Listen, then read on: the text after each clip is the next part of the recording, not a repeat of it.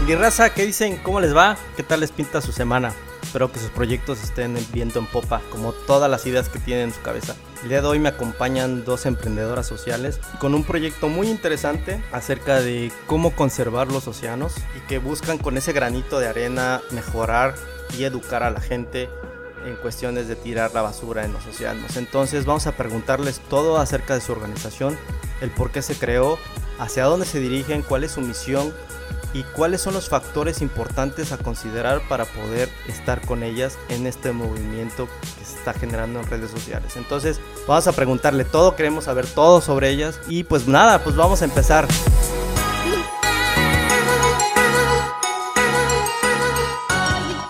Aprendí raza, ¿qué tal? Como les dije, hoy vamos a tener un podcast muy especial.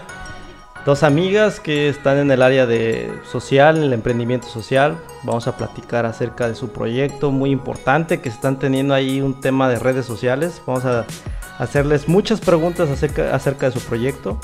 Me parece muy interesante lo que están haciendo. Y antes de pasar a preguntarles todo, quiero mencionar que cuando estaba investigando más a fondo de distintas fundaciones, organizaciones acerca del mar. Me encontré datos importantes, datos curiosos, como por ejemplo decir que de acuerdo a una fundación que se llama Aquae Fundación, se encuentra en España, dice en, sus, en uno de sus documentos, menciona que hay el 80% de la basura del mar es plástico, ¿no? Entonces de ese 80 tenemos que el 49% es de plástico, de un solo uso, el 27% son de residuos plásticos, de equipos de pesca, y el 18% son residuos no plásticos y el 6% son otros plásticos. La verdad no tengo idea de qué otros plásticos, pero es un tema que me llamó mucho la atención y que quise mencionar antes de pasar a preguntarles varias cosas, ¿no? De ahí menciona esta fundación que 100.000 de los animales marinos mueren por plástico cada año, ¿no? 700 especies marinas amenazadas por los plásticos, y una tonelada de plástico por cada tres toneladas de pescado es la previsión para el 2025. Entonces es un tema un poquito alarmante para, para la gente que se encuentra en las playas, en los océanos y que pues también para la gente que vive en las urbes que no tenemos conciencia en el uso de plástico, en el uso de productos que pues al final de cuentas van a terminar en, en estos lugares, ¿no? Entonces, otra cosa que me llamó la atención fue el hecho de que esta fundación tiene un mapa en el cual eh, clasifica por continentes la cantidad por toneladas por año de los plásticos que se tiran en esos lugares. Bueno, en el caso de, por ejemplo, el más grande es Asia, ¿no? que tiene 1.210.000 toneladas al año que se recogen o que se tiran al, al océano. Luego sigue África, que tiene 109.200 toneladas al año, igual. Y luego sigue Latinoamérica, que pues bueno, son de Sudamérica, todos los países de por allá, que son 67.400 toneladas. Luego sigue Norteamérica y América Central, que se encuentra México, Guatemala y Salvador y todos estos países, son 13.400 toneladas al año. Luego sigue Europa, que es obviamente porque no hay mar ni mucho menos, pero son 3.900 toneladas. Y al último llega Oceanía, ¿no? Entonces son 300 toneladas al año. Yo creo que es por el tema de, que la mitad del mundo es Asia y la otra mitad pues, somos los demás.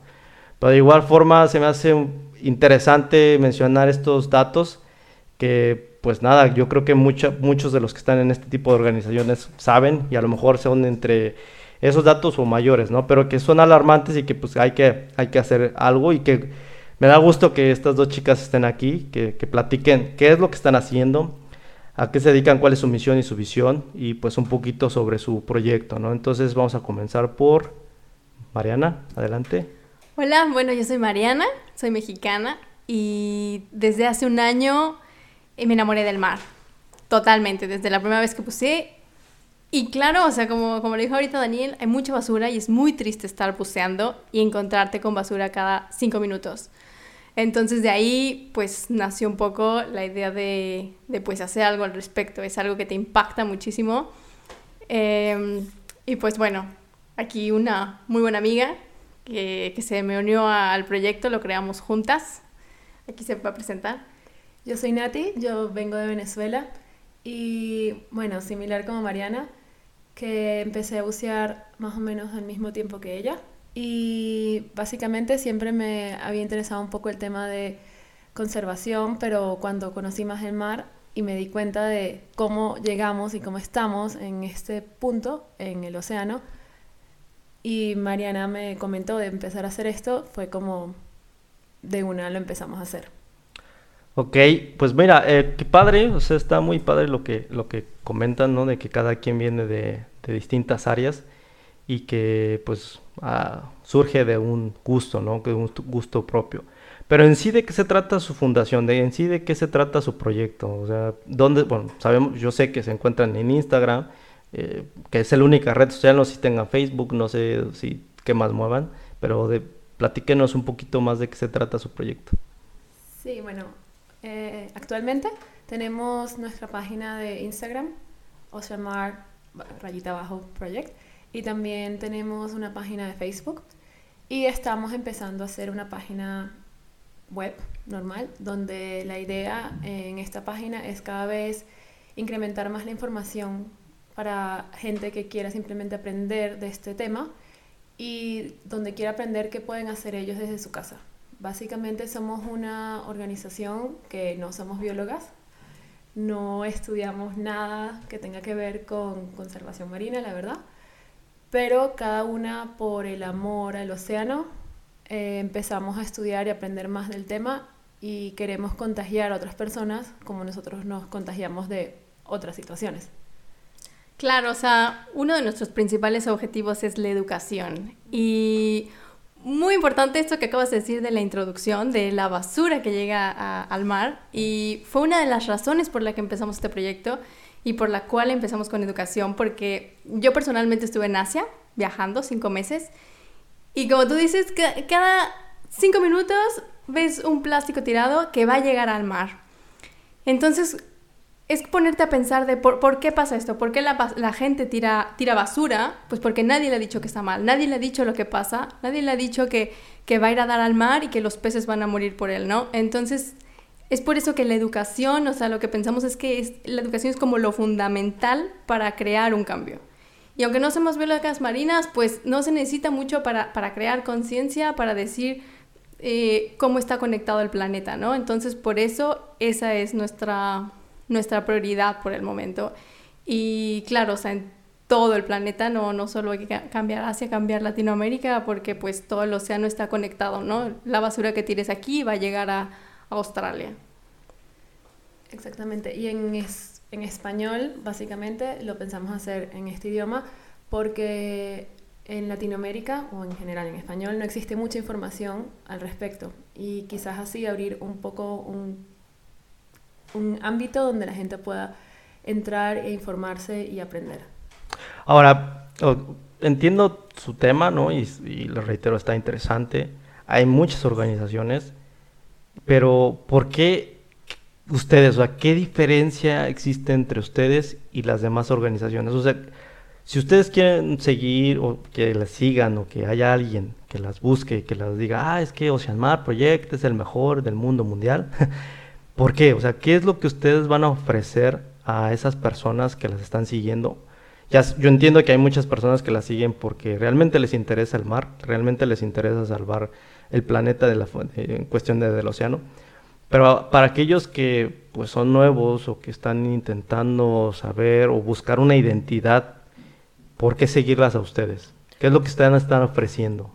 Mira, pienso que el simple hecho de que no seamos biólogas marinas es en este punto una ventaja porque lo explicamos de una manera en el que una persona que no tiene nada que ver con el tema lo va a entender, porque nosotros también así lo entendemos, ¿me explico? Hay otras organizaciones que, bueno, que ya son muy grandes, se dedican a eso, que a lo mejor están compuestos por puros biólogos y lo dicen muy técnico, todo muy científico. Entonces, una persona que, que no está como acostumbrada a esas palabras técnicas o, no está muy metida en el tema, no le va a entender al 100, va a decir, no, no sé, no, no me cuadra o, le va a costar más trabajo aprender. Y con nosotras, como, por lo mismo de que nosotras lo, lo tenemos que entender porque no somos biólogas, lo explicamos mucho más fácil y siento que es también como más fácil de digerir. Y también, o sea, no importa la edad, lo tratamos también de escribir para que desde niños, adolescentes también lo entiendan. Y obviamente no solamente eso, sino tratamos de hacer una variedad de contenido que no es muy monótico, monótico, monótono. aburrido. Monótono, aburrido, exacto. Que cambia a diario, por así decirlo donde una persona no se va a aburrir de siempre saber del mismo tema, donde ahorita, hoy por hoy, hay muchísimas organizaciones que simplemente hablan solamente de tiburones o solamente de tortugas y nosotros tratamos de hablar un poco de todo para tener una vista 360 grados donde tratamos de enseñar la parte ecológica, la parte positiva que está pasando en este momento, la parte de los animales, cosas interesantes que obviamente también como a nosotros nos parecen interesantes, también normalmente a otras personas también les parecerá porque no lo estamos estudiando y nos parece algo totalmente nuevo. A ver, ok, eso está muy bien y, y es perfecto. Ahora me surge una, una pregunta. Eh, yo veo, y tienes mucha razón lo que dices a ti, en cuestiones de que hay muchas fundaciones. Yo estaba revisando que hay, no sé si conocen el Blue Manifesto. Me parece que lo he leído un par de veces. Bueno, que es un, el Blue Manifesto es como, hay 113 organizaciones, o 113 o 103 eh, fundaciones que están, este es un manifiesto que lo, lo hizo la, Organización Europea y habla sobre eh, salvar el, océano, buscar salvar el océano hasta, el 2030, ¿no? Entonces están Oceana, está, este, déjame decirte cuáles son las que están. Está, por ejemplo, CIS and Risk, o CIS at Risk, o sea, una organización. Está Client Earth, eh, otra que se llama Surfrider, Foundation of Europe, infinidad más, ¿no? Hay muchísimas.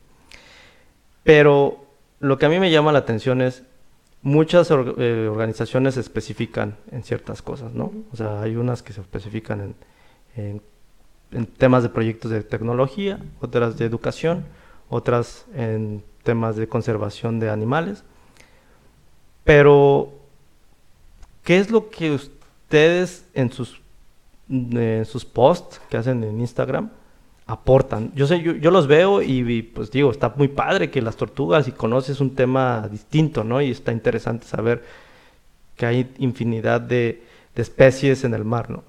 Pero eso en qué ayuda a esa persona que quiere salvar el océano. O sea, ¿cómo puedo saber que no solamente ustedes son una, eh, un tema de moda y no algo que se va a quedar para siempre en cuestión, como dicen a ti, queremos ofrecer servicios de dar cursos para la gente que realmente no tiene ni idea de cómo es el océano y cómo salvarlo.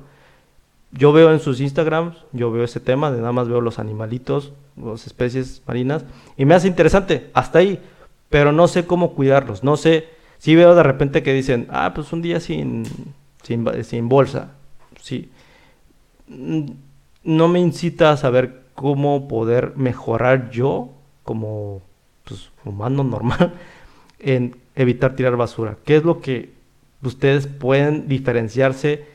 de las demás organizaciones.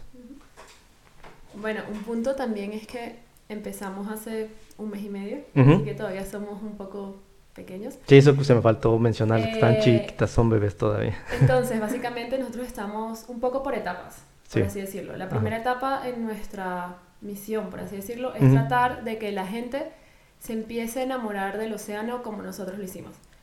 Ahora, obviamente, es un poco difícil porque estamos todos encerrados en casa. Es un poco difícil ir al mar, al océano, ver qué hay allá. Y mm, obviamente, en un principio es mostrar lo interesante de la vida marina, mostrar lo fuerte y lo difícil y todo lo que están sufriendo estos animales.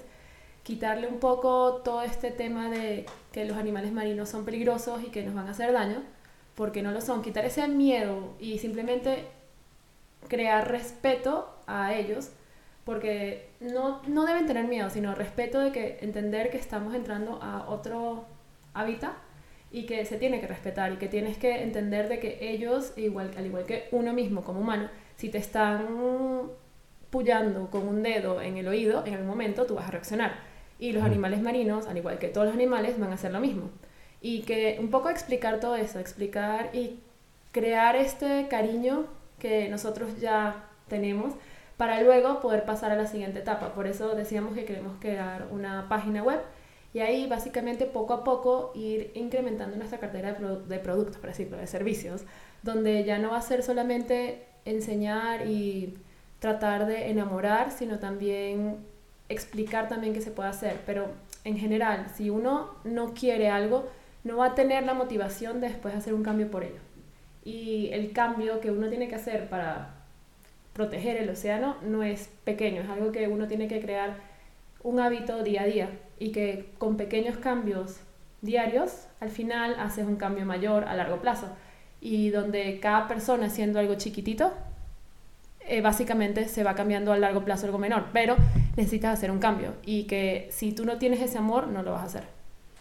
Claro, o sea, nuestro moto por ahora en esta fase es realmente crear conciencia marina a través de la fascinación, así como con nosotros. Que primero la gente se enamore del mar, que vea lo importante que es para el planeta, o sea, para en verdad todos nosotros, aunque vivamos lejos del mar, estamos súper conectados con él, especialmente por el clima y, una vez que ya les interese, ya que lo amen, ya, hasta las mismas personas dicen, bueno, ¿y ahora sí cómo puedo ayudar? ¿Cómo investigo? Pero obviamente en una segunda etapa pues vamos a tratar de meter mucho eso o conectar con otras organizaciones para como mandar gente a, ayudar en la conservación.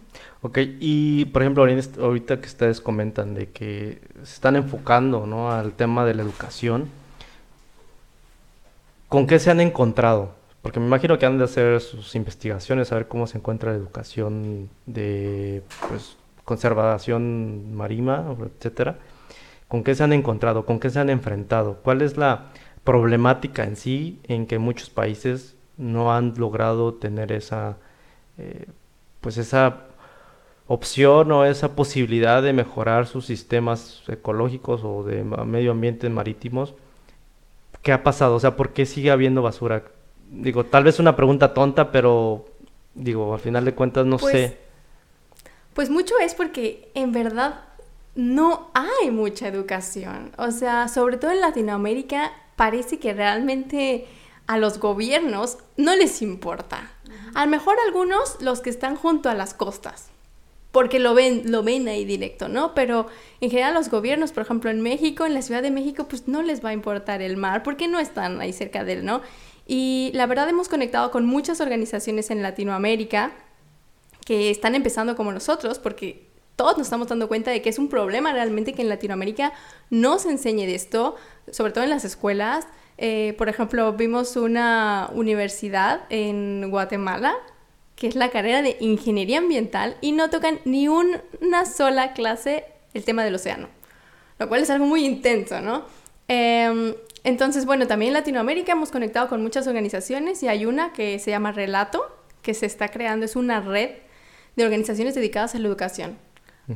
y bueno, ya vamos 150 personas de 10 países, o sea, es algo que está literal empezando y creándose porque es algo que simple y sencillamente no hay. Entonces, claro, ¿cómo vas a obligar a una persona a cuidar algo si no lo conoce? ¿No? Y, perdón, ¿y no crees que sea una moda? Eh, no, yo creo que en general, en estos momentos, el punto que la gente está, bueno, se puede decir que un poco sí con todo el tema del coronavirus, que estamos viendo que mucha gente está diciendo de que la, fauna marina eh, está volviendo a revivir y todo el tema, y como que la gente se está metiendo más en este tema porque están en casa, están encerrados, tienen más tiempo de ver documentales, y me imagino que por eso sí mucha gente se está metiendo más en ese tema.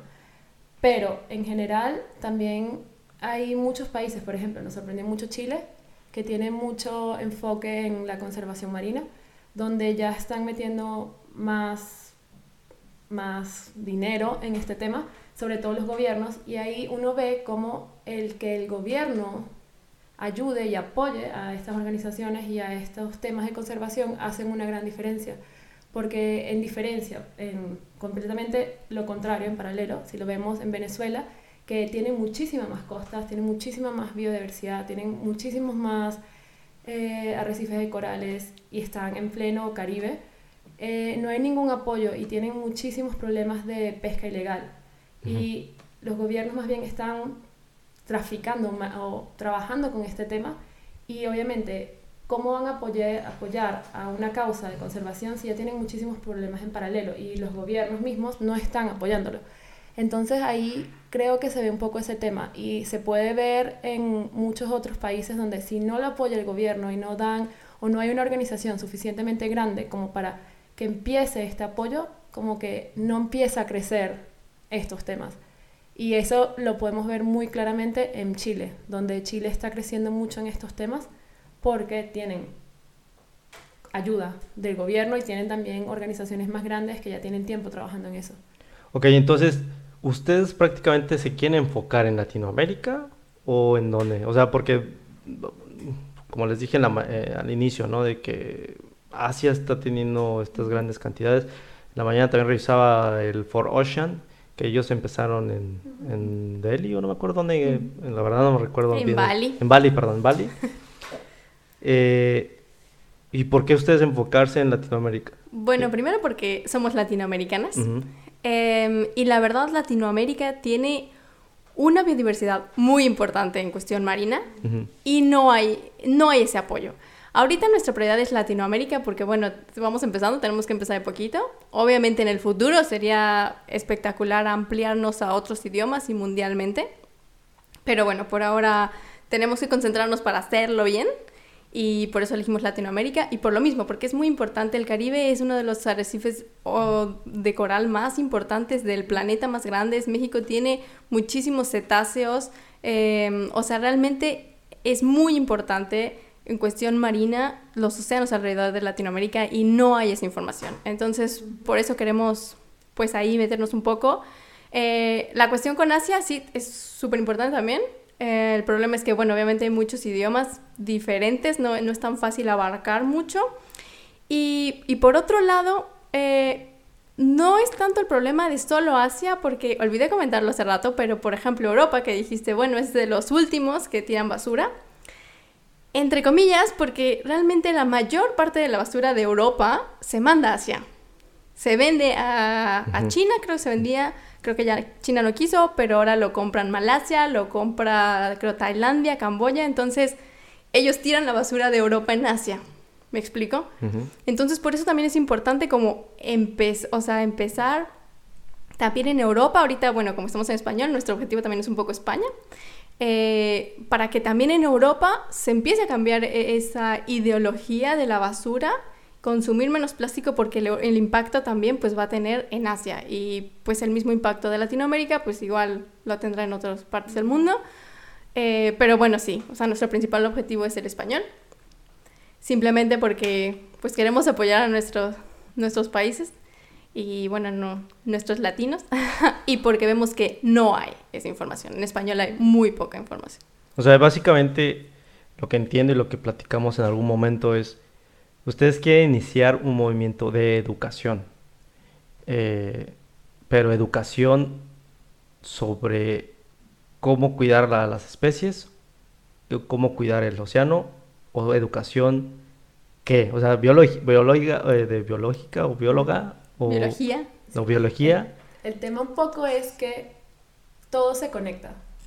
Y no es solamente un tema, sino es también ese punto. Por ejemplo, muchas personas piensan que yo que vivo en Múnich, que no hay océano cerca, o no tan cerca, lo que yo haga aquí no va a afectar nada en Australia. ¿Por qué? Porque yo no estoy cerca de la costa y no va a pasar nada. Pero no, porque igual lo que yo haga acá, el plástico que yo tire acá, igual forma va a llegar a, perdón, a algún lugar donde haya océano y así sea llegando a los lagos que después se conectarán a algún río quizás y que después ese río se va a conectar a otro río y ese río después al océano, que al final va terminando así. Y esa conexión no solamente al océano, sino también cuando llega al océano, ¿qué pasa? ¿Qué le ocurre a los animales? Si ese animal que se comió un pedazo de plástico, ¿qué le ocurre? ¿Qué pasa con él después de dos días? Y después simplemente las mismas personas que comen pescado, por ejemplo, el hecho de que tú estés lanzando todo ese plástico, ¿cómo te influye a ti mismo como eh, cuando ingieres eh, carne de pescado? ¿Qué pasa en tu cuerpo por el hecho de todo ese plástico que tú has lanzado antes? Y cómo todas las acciones que hacemos se devuelven a uno mismo. Y por eso es un poco todo el tema se, se une y es un poco enseñar, mostrar cómo todo en esta vida con el océano tiene conexión. ¿Y ya empezaron a hacer algún programa educativo? Sí, em, estamos creando un curso online eh, con videos, o sea, va a ser desde la importancia del océano, o sea, ¿qué, ¿qué, es el océano primero? O sea, hay cinco océanos principales y cómo, o sea, cuál es su importancia con el clima, eh, que nos da mucho oxígeno, por ejemplo. Después, este, ¿cómo se está viendo afectado? ¿Cuál es el estado actual del océano? El cambio climático, el plástico, todos esos. ¿Y qué podemos hacer al respecto? Eh, va a ser un curso gratis que estamos preparando con videos. Em, no muy complicado para adultos, tampoco muy fácil para niños como desde adolescentes, diría unos 10 años para arriba. Y bueno, pues sí, esperamos que lo tengamos listo pronto. Está ahí en proceso. Y va a ser primero en español, o sea, con audios en español, y vamos a ponerle subtítulos en portugués. Nos va a ayudar una organización de Brasil de esta de relato. Y bueno, igual y después ponerle subtítulos a otros idiomas también. Ok, y por ejemplo, ¿y cómo van a lograr que su fundación subsista o crezca? Muy buena pregunta. Pues primero, ahorita nosotras somos vivimos con nuestras propias donaciones. Exacto. Em, y bueno, por el momento tenemos otros trabajos, no es realmente un problema. Ahorita nuestro objetivo es realmente, pues, enseñar, ¿no? Pero bueno, en algún futuro a lo mejor podemos vender otro tipo de cursos eh, o conectar con algunos, crear voluntariados, a lo mejor que alguien nos ayude con Instagram, por ejemplo, cosas así, en nuestra página web, aquí mi compañera especial en marketing, este, a lo mejor vender un tipo de productos como bloqueador solar sustentable que no afecte corales, cosas así. Exacto, y obviamente en algún punto cada vez podemos, eh, lo que estamos hablando un poco al principio, expandir un poco nuestro, nuestra cartera de servicios y de productos pueden ser, y trabajar un poco con la página web, donde ahí mismo podemos ofrecer otras cosas así sea datos o productos relacionados a la conservación o sea servicios como sea un, digamos, el tercerista para hacer cursos de conservación o voluntariados o cualquier tema que pueda ocurrir relacionado al mar, eh, hasta ayudar a la gente a hacer cursos especializados o lo que, dependiendo de la demanda que veamos. O sea, obviamente ahorita estamos muy pequeños y tenemos muchas ideas, pero tenemos que implementar poco a poco todas las ideas porque también somos dos personas y, como decía Mariana, que están trabajando a la par y que nosotros mismos mismas financiamos nuestro proyecto. Hoy te mencionaste algo importante y que me, me gustaría preguntarte. Desde su visión o desde su investigación, ¿qué se han encontrado en la cuestión de, de toda la información que han publicado? Todos sus seguidores a dónde se han dirigido. O sea, donde diga, ¿sabes qué? Tal vez un curso de cómo cuidar a las tortugas funcionaría, pegaría más que a un curso de cómo tirar, cómo evitar que tiren basura al mar. O sea, cómo todas sus posts, ¿hacia dónde las han dirigido? O sea, ¿dónde, ¿qué ideas les ha generado? Sí. Bueno, lo que nos hemos dado cuenta mucho es que el tema de, de conservación animal, es decir, de voluntariado, es un tema que gustó mucho y también que a la gente le gusta saber de tips, saber de qué pueden hacer, qué pueden ver, eh, por ejemplo, qué documentales observar o en, informaciones también cerca de los países latinoamericanos. Por ejemplo, cuando estamos hablando del tema de el proyecto Ballena en Venezuela, tuvo muchísimo alcance y muchísima gente se sintió identificado y empezaron a preguntar de ese tema. ¿De qué se trata? El proyecto ballena, básicamente en Venezuela existen muchísimas, muchos tiburones ballenas. Y empezaron los pescadores a, obviamente, asesinar, a matar tiburones ballenas. Y mm, desde hace un par de años hay una organización de tiburones, el CIT, que en Venezuela, que empezó con esta, este proyecto, donde empezaron a educar un poco como nosotros, empezaron a ir a, pero ellos un poco más local, donde empezaron a ir a escuelas a enseñar un poco del tiburón ballena, lo hermoso que es, tomando videos, enseñando los videos que tomaron y también yendo a los pueblos pesqueros y enseñándole a todos esos pescadores que el tiburón ballena les sirve más vivo que muerto. Y enseñar un poco todo el tema del ecoturismo, donde con el ecoturismo pueden hacer, si necesitan dinero, un tiburón ballena vivo que puedes tratar de hacer cursos todos los fines de semana, te va a dar mucho más dinero que asesinar a un tiburón ballena o quitarle la aleta para exportarla y, ya, ahí se murió. Y básicamente, por ejemplo, esos temas fueron muy bien recibidos y es también simplemente el, punto de ver algo positivo en todo lo negativo que está pasando en el mundo y de que haciendo cositas pequeñas, mucha gente ha logrado cosas muy grandes. ¿Cómo logras que, que, cambien el switch? O sea, ¿cómo logras que, que gente que durante toda su vida llegó a matar tiburones ballena de un día, no, no un día para otro, pero haya logrado evitar y seguir matando ballenas. O sea, porque pues es, viene relacionado con el tema de, de, los cursos, ¿no? Porque les decía, o sea, a mí no me sirve nada tener, a veces tener un curso que hablan de lo mismo, de, ah, cuidar ballenas, cuidar tiburones. Pero ¿cómo logras que esa gente realmente se sienta eh, identificada. Identificada exactamente con tu fundación o con el cuidado de, la, de los seres vivos en el mar. O sea, ¿por, ¿cómo es logras eso? ¿Cómo cambiar esa pues, mucho con educación. Mira, hubo otro proyecto, por ejemplo, en Indonesia, que se llama Raya Ampat, donde mataban el, creo que era 95, 98% de las mantarrayas que morían el año era en ese lugar. O sea, muchísimo, para el mercado chino también. Entonces, otra organización eh, quiso hacer algo al respecto y literalmente fue a este pueblo, les puso una pantalla, bueno, empezó a ir como a, escuelas, a hablar un poco al respecto, pero les puso una pantalla gigante donde reunieron a todo el pueblo y les pusieron una mantarraya enorme, una película eh, de en verdad la mantarraya con muchísimos peces, de cómo se ve en verdad la biodiversidad que tienen en ese lugar. O sea, eran fotos de, de, su, de sus playas, ¿sabes? Entonces la gente quedó maravillada. O sea, realmente dijeron, es, es hermoso, son hermosas las mantarrayas. Tenemos esto y lo estamos matando. Y, y, fue una, o sea, es un proyecto que pegó mucho porque en verdad hicieron el switch. Eh, y ahorita es una zona marina protegida desde el 2013, me parece, que se hizo zona marina protegida. Es, me parece que hasta la más grande del mundo, o una de las más grandes del mundo. Y ahorita la gente ahí, o sea, vive del ecoturismo, protegen muchísimo a las mantarrayas, las ven como, como tú dices, se ven identificadas, o sea, las ven hasta como un símbolo de su pueblo. Y de hecho es del, si no es el mejor, es de los mejores lugares para bucear en el mundo. O sea, realmente cambió muchísimo, hacen muchísimo dinero también con el turismo.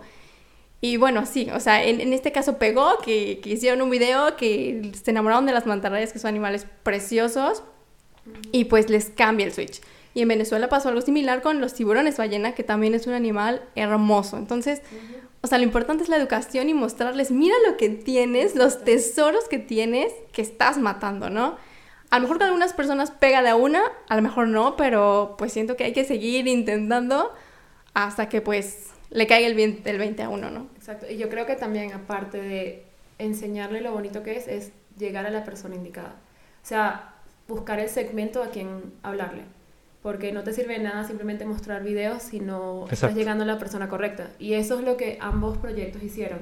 Ellos fueron a las zonas especializadas o las zonas específicas y mostraron lo hermoso de ellos y le trataron de ver una solución al problema. No llegaron como, ay, qué hermoso es y ya, sino dijeron, mira, esto es hermoso, trata de hacer esto que también te da dinero. O sea, fueron, le enseñaron con, llegaron al, o sea, fue un tema mezclado, fue llegar con el, al segmento correcto, con el contenido correcto y en el momento correcto.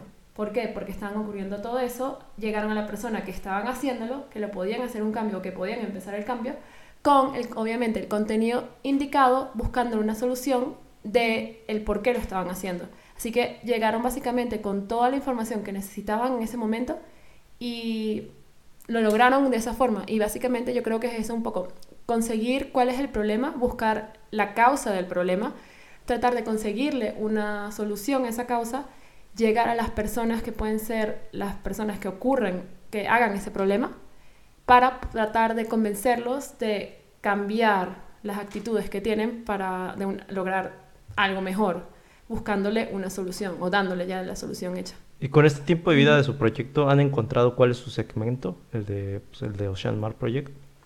Bueno, en general el segmento de Ocean Mar Project, digamos que en un principio queríamos meternos más en simplemente, bueno, empezamos como más niños. Y ahora... ¿O era la idea? Era la idea. Ahora nos dimos cuenta que básicamente cualquier persona puede entrar porque cualquier persona se puede enamorar a cualquier edad.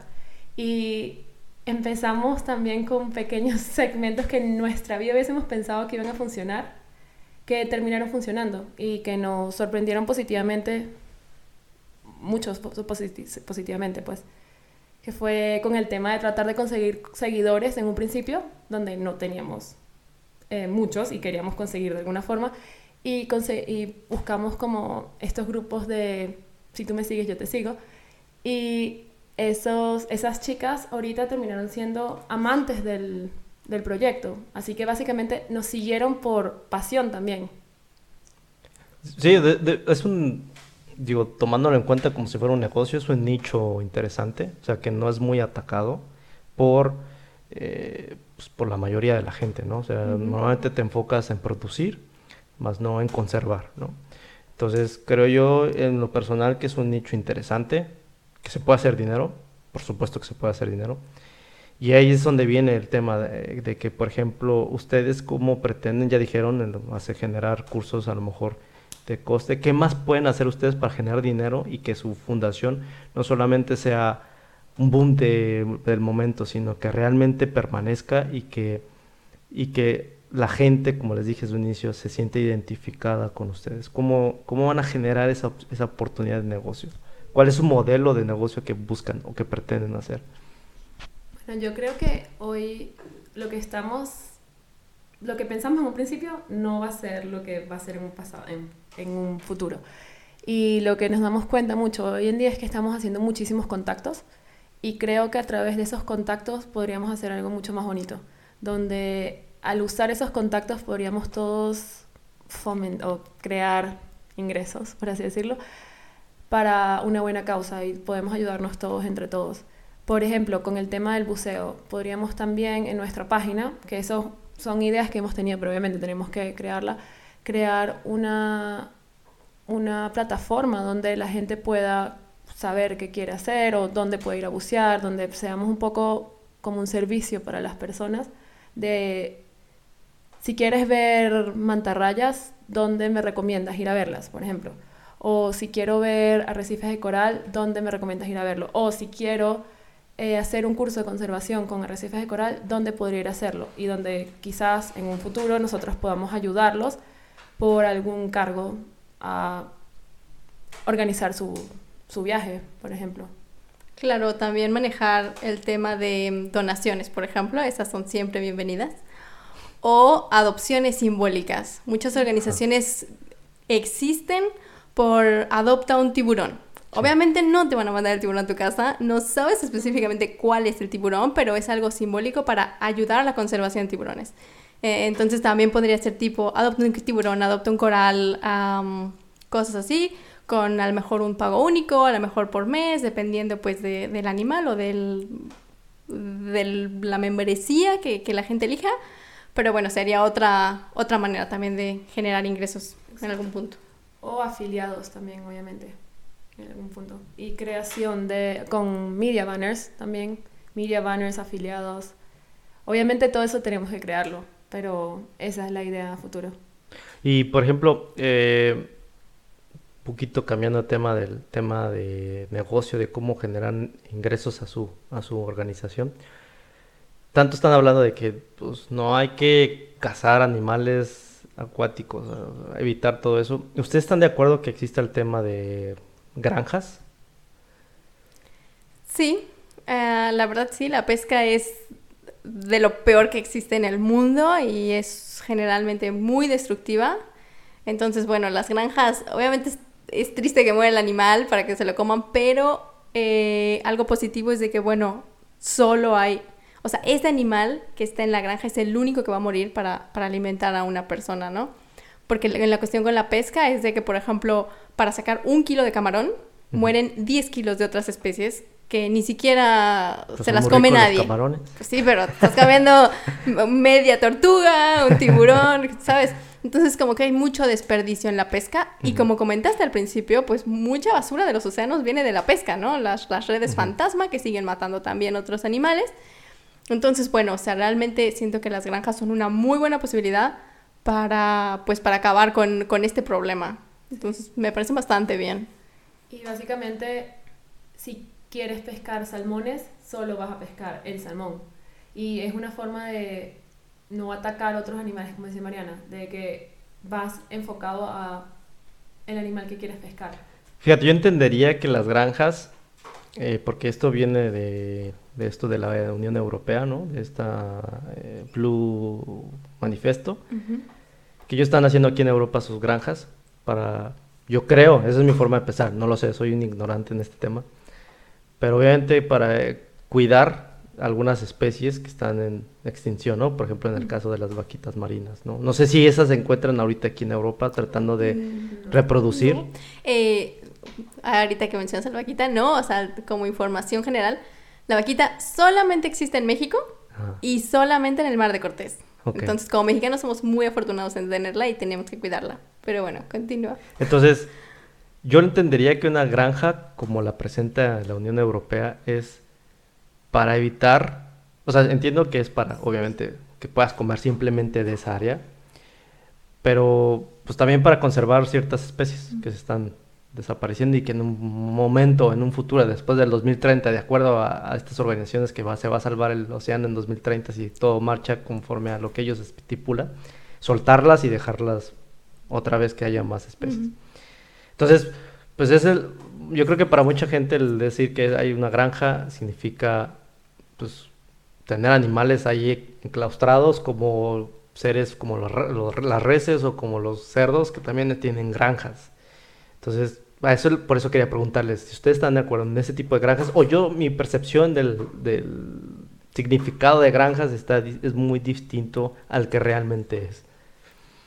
Entiendo tu punto. Em, sí, bueno, si lo comparas con las de los pollos, por ejemplo, pues sí es algo triste. Y, y claro, sí es un poco triste el tener a los animales encerrados que realmente nunca puedan vivir una vida normal, ¿no? Porque pues los peces también, hay muchos que, bueno, viven en arrecifes de coral, que no, no viajan largas distancias, pero hay otros que sí. Y pues al tenerlos encerrados, pues sí, la verdad les estás privando de una vida digna o, linda, ¿no? Pero si realmente alguien a fuerzas necesita comer pescado y quiere consumir el pescado, pues sí son mejores las granjas. Porque, bueno, sí está sufriendo ese, ese pez, pero como dijimos, no mueren otras especies. La verdad es que la pesca es muy mala. Entonces, hasta este punto no hay otra opción de tener a los peces más o menos libres y después cazarlos. Ujú.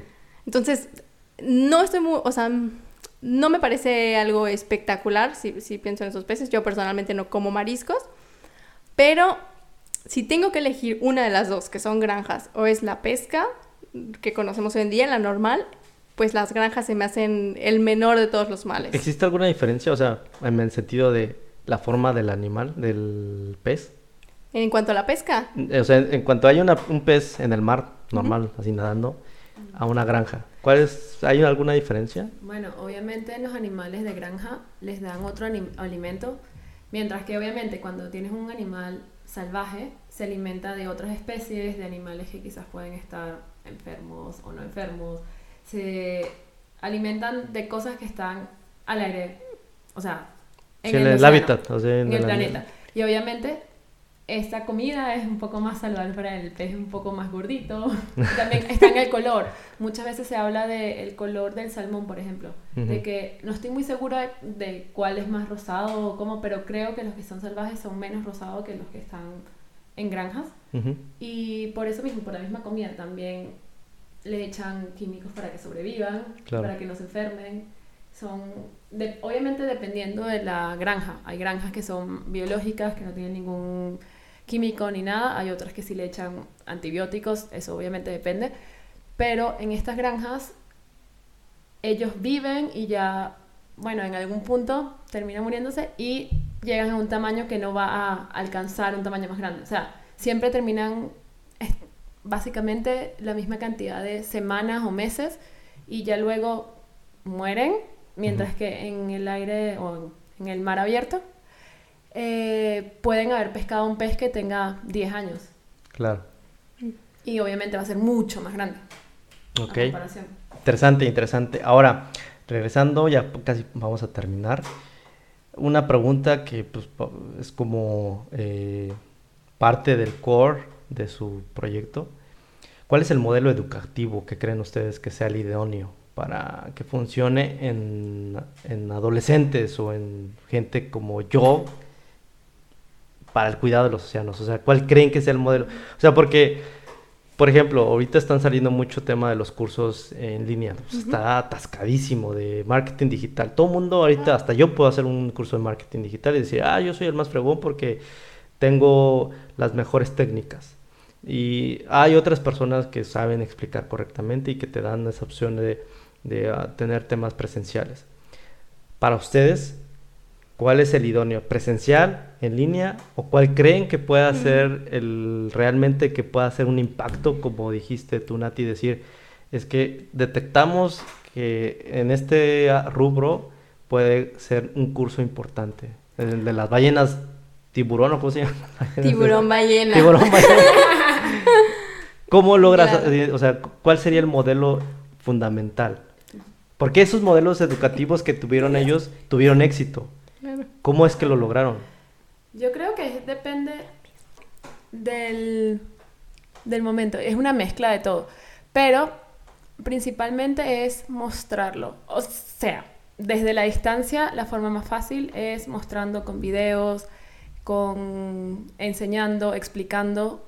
Y de la forma más fácil, diría yo, es literal mostrándolo y llevando a la gente a bucear. Yo creo que, en mi opinión personal, yo creo que todo el mundo, si tiene las posibilidades y las capacidades, debería ir a bucear al menos una vez en su vida. Porque yo Con eso quedas enamorado completamente. Sí, yo creo que esa es mi opinión. Yo creo que cuando una persona se mete al océano y ve en verdad, conoce toda la variedad de animales y el mundo que existe allá abajo y la tranquilidad que te ofrece eso, creo que ya tú, uno decide cambiar. Y creo por eso que el simplemente de ofrecer eso en las escuelas y así sea parte como el estudio de biología o lo que sea, es algo importante. Y que algo más práctico en este tema ayuda mucho más. ¿Y hay algún curso referente a eso? O sea, ahorita, por ejemplo, se me vino a la mente esa combinación. O sea, se me hizo interesante lo que acaba de decir Nati. Esa combinación de buceo educativo. Si hay cursos sobre eso. O sea, de que decir, mira, estás abajo del agua y mira la maravilla y ve cómo puedes mejorar eh, el tema del océano, si hay cursos sobre eso. Claro, hay un montón. Eh, la verdad es que son relativamente caros. Si hay muchos de que enfocados al tiburón ballena, enfocados a corales, cosas así.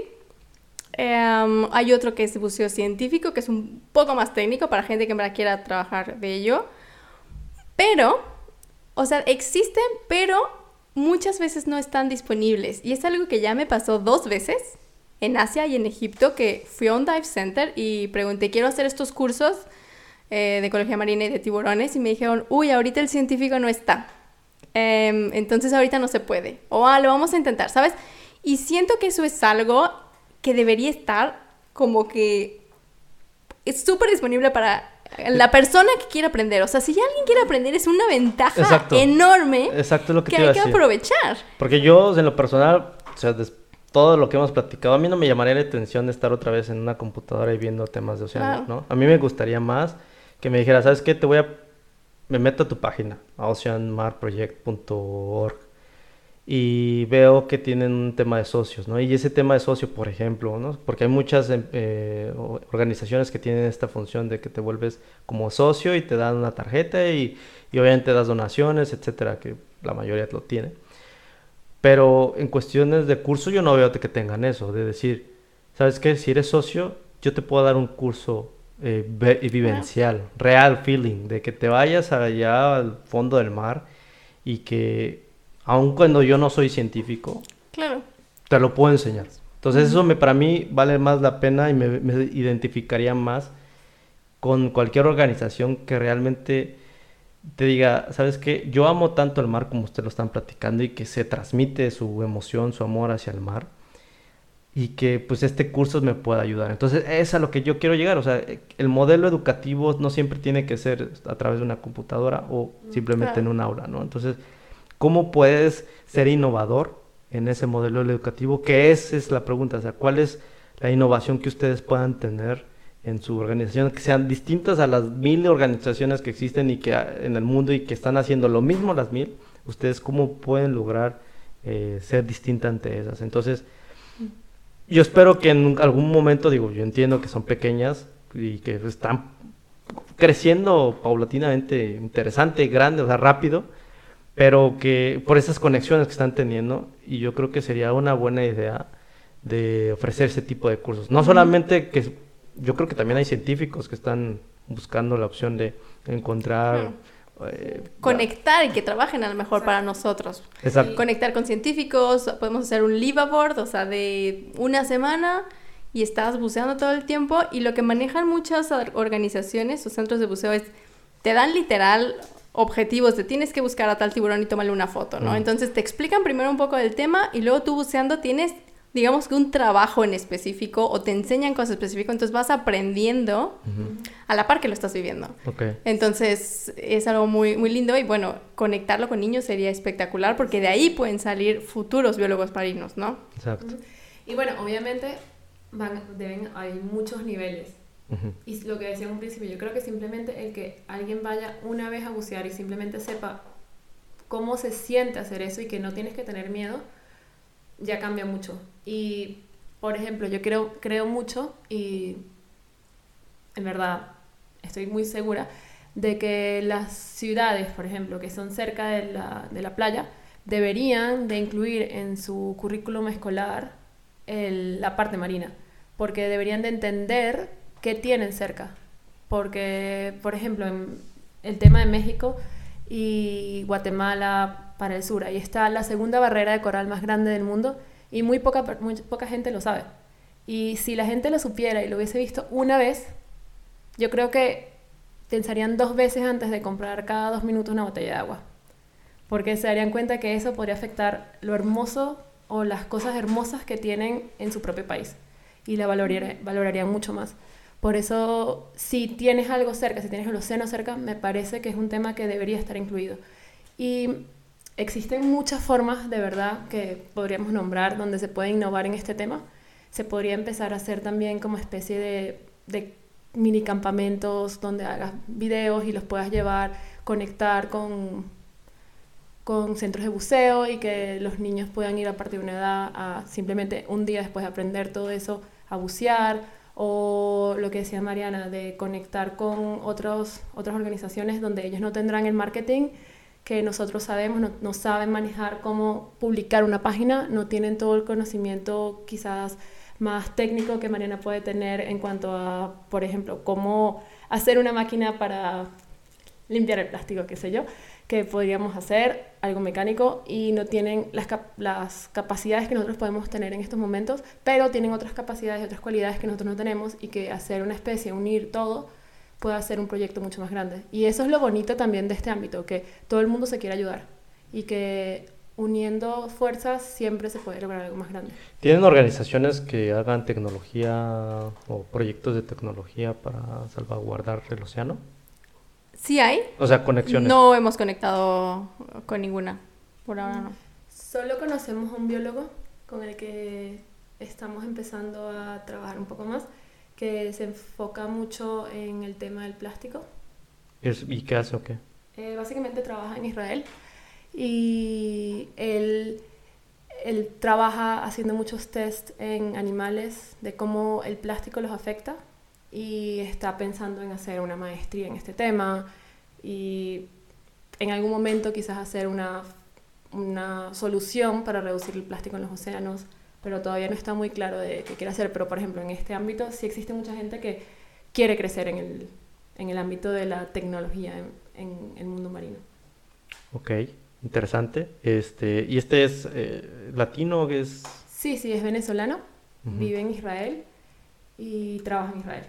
Ah, ok. Interesante. No, pues nada, este, pues está- estuvo muy interesante la, la plática del día de hoy. Espero que se hayan sentido tranquilas, sin problemas.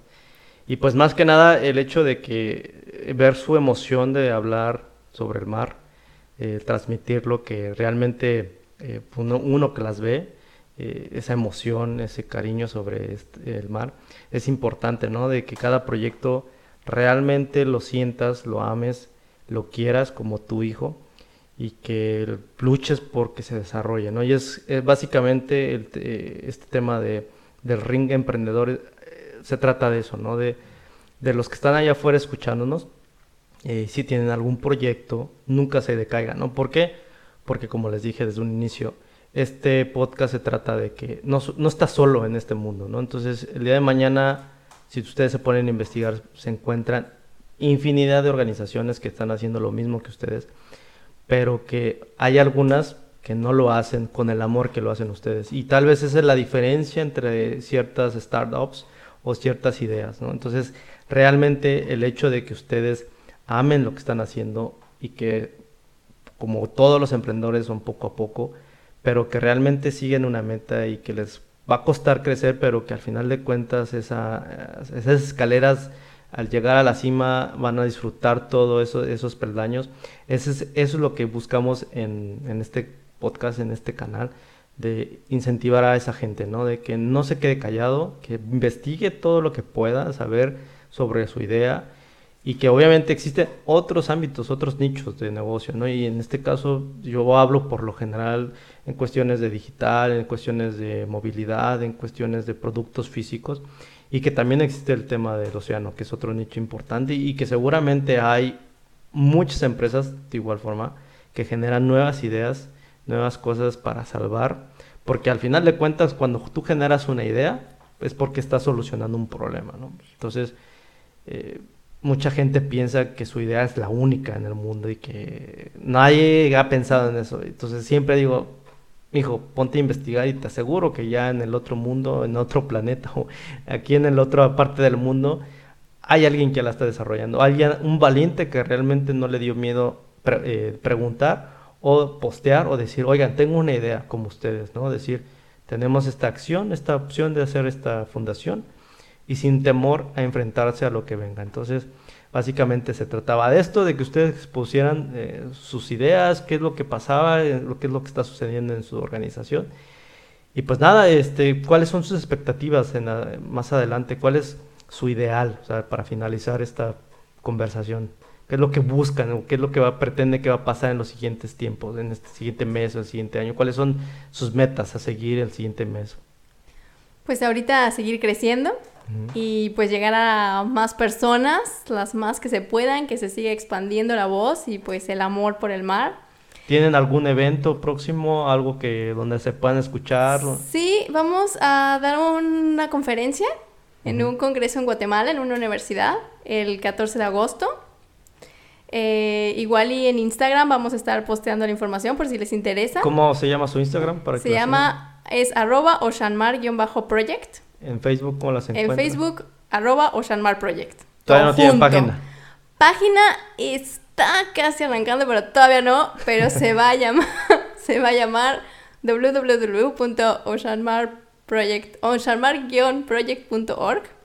Pero todavía está en proceso. Y sí, bueno, ahí vamos a estar hablando mucho del mar. eh, posteriormente nos han invitado a otros podcasts en un futuro, pero bueno, seguimos preparando esto. Y una vez al mes tenemos lives. Eh, de hecho, tenemos uno Mañana. mañana, pero. ¿A qué hora? mañana a las 6 de la tarde. ¿6 de la tarde? ¿Y en esos lives qué hablan o qué? Pues en el primero hablamos de voluntariados, de una experiencia personal que yo tuve en Malasia. Y mañana, de hecho, vamos a estar hablando de este tema del tiburón ballena en Venezuela. Ok. Con un buzo que también, igual que nosotras, ama el mar, ama los tiburones. Y pues estuvo muy relacionado con esta organización. Y vamos a hablar de él, de sus experiencias, de la situación en Venezuela con el tiburón ballena. Entonces va a estar muy interesante. Exacto.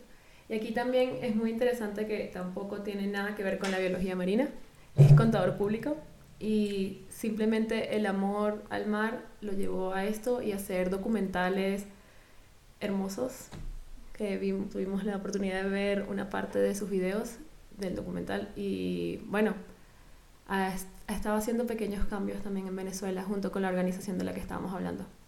Ok, no, pues qué bueno, me da mucho gusto que, que, estén haciendo este tipo de cosas. Y pues bueno, vamos a estar apoyándolas en lo que se pueda.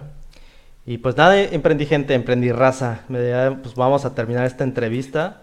Espero que les haya gustado esta pequeña plática, muy interesante para todos y pues que a mucha gente le puede generar ideas y que puedan ayudar también al, planeta y al, mar. Y pues a nosotros síganos en las redes sociales como Emprendigente en Instagram con Y, y, y en Facebook igual Emprendigente con Y. y y pues como les había dicho, vamos, estamos eh, teniendo el proyecto de hacerlo streaming, eh, igual en Twitch, como Emprendigente, con Y también. Y pues esperen muchas cosas, ¿no? Entonces, eh, pues igual a estas chicas hay que seguirlas, hay que tenerlas en, en, la, en, la, mira para ver qué es lo que están haciendo. Y pues nada, pues muchas gracias por seguir y espérenos a la próxima emisión. Y de igual forma escúchenos en los podcasts donde se vayan a presentar, sigan en sus redes sociales y hasta la próxima. Chao.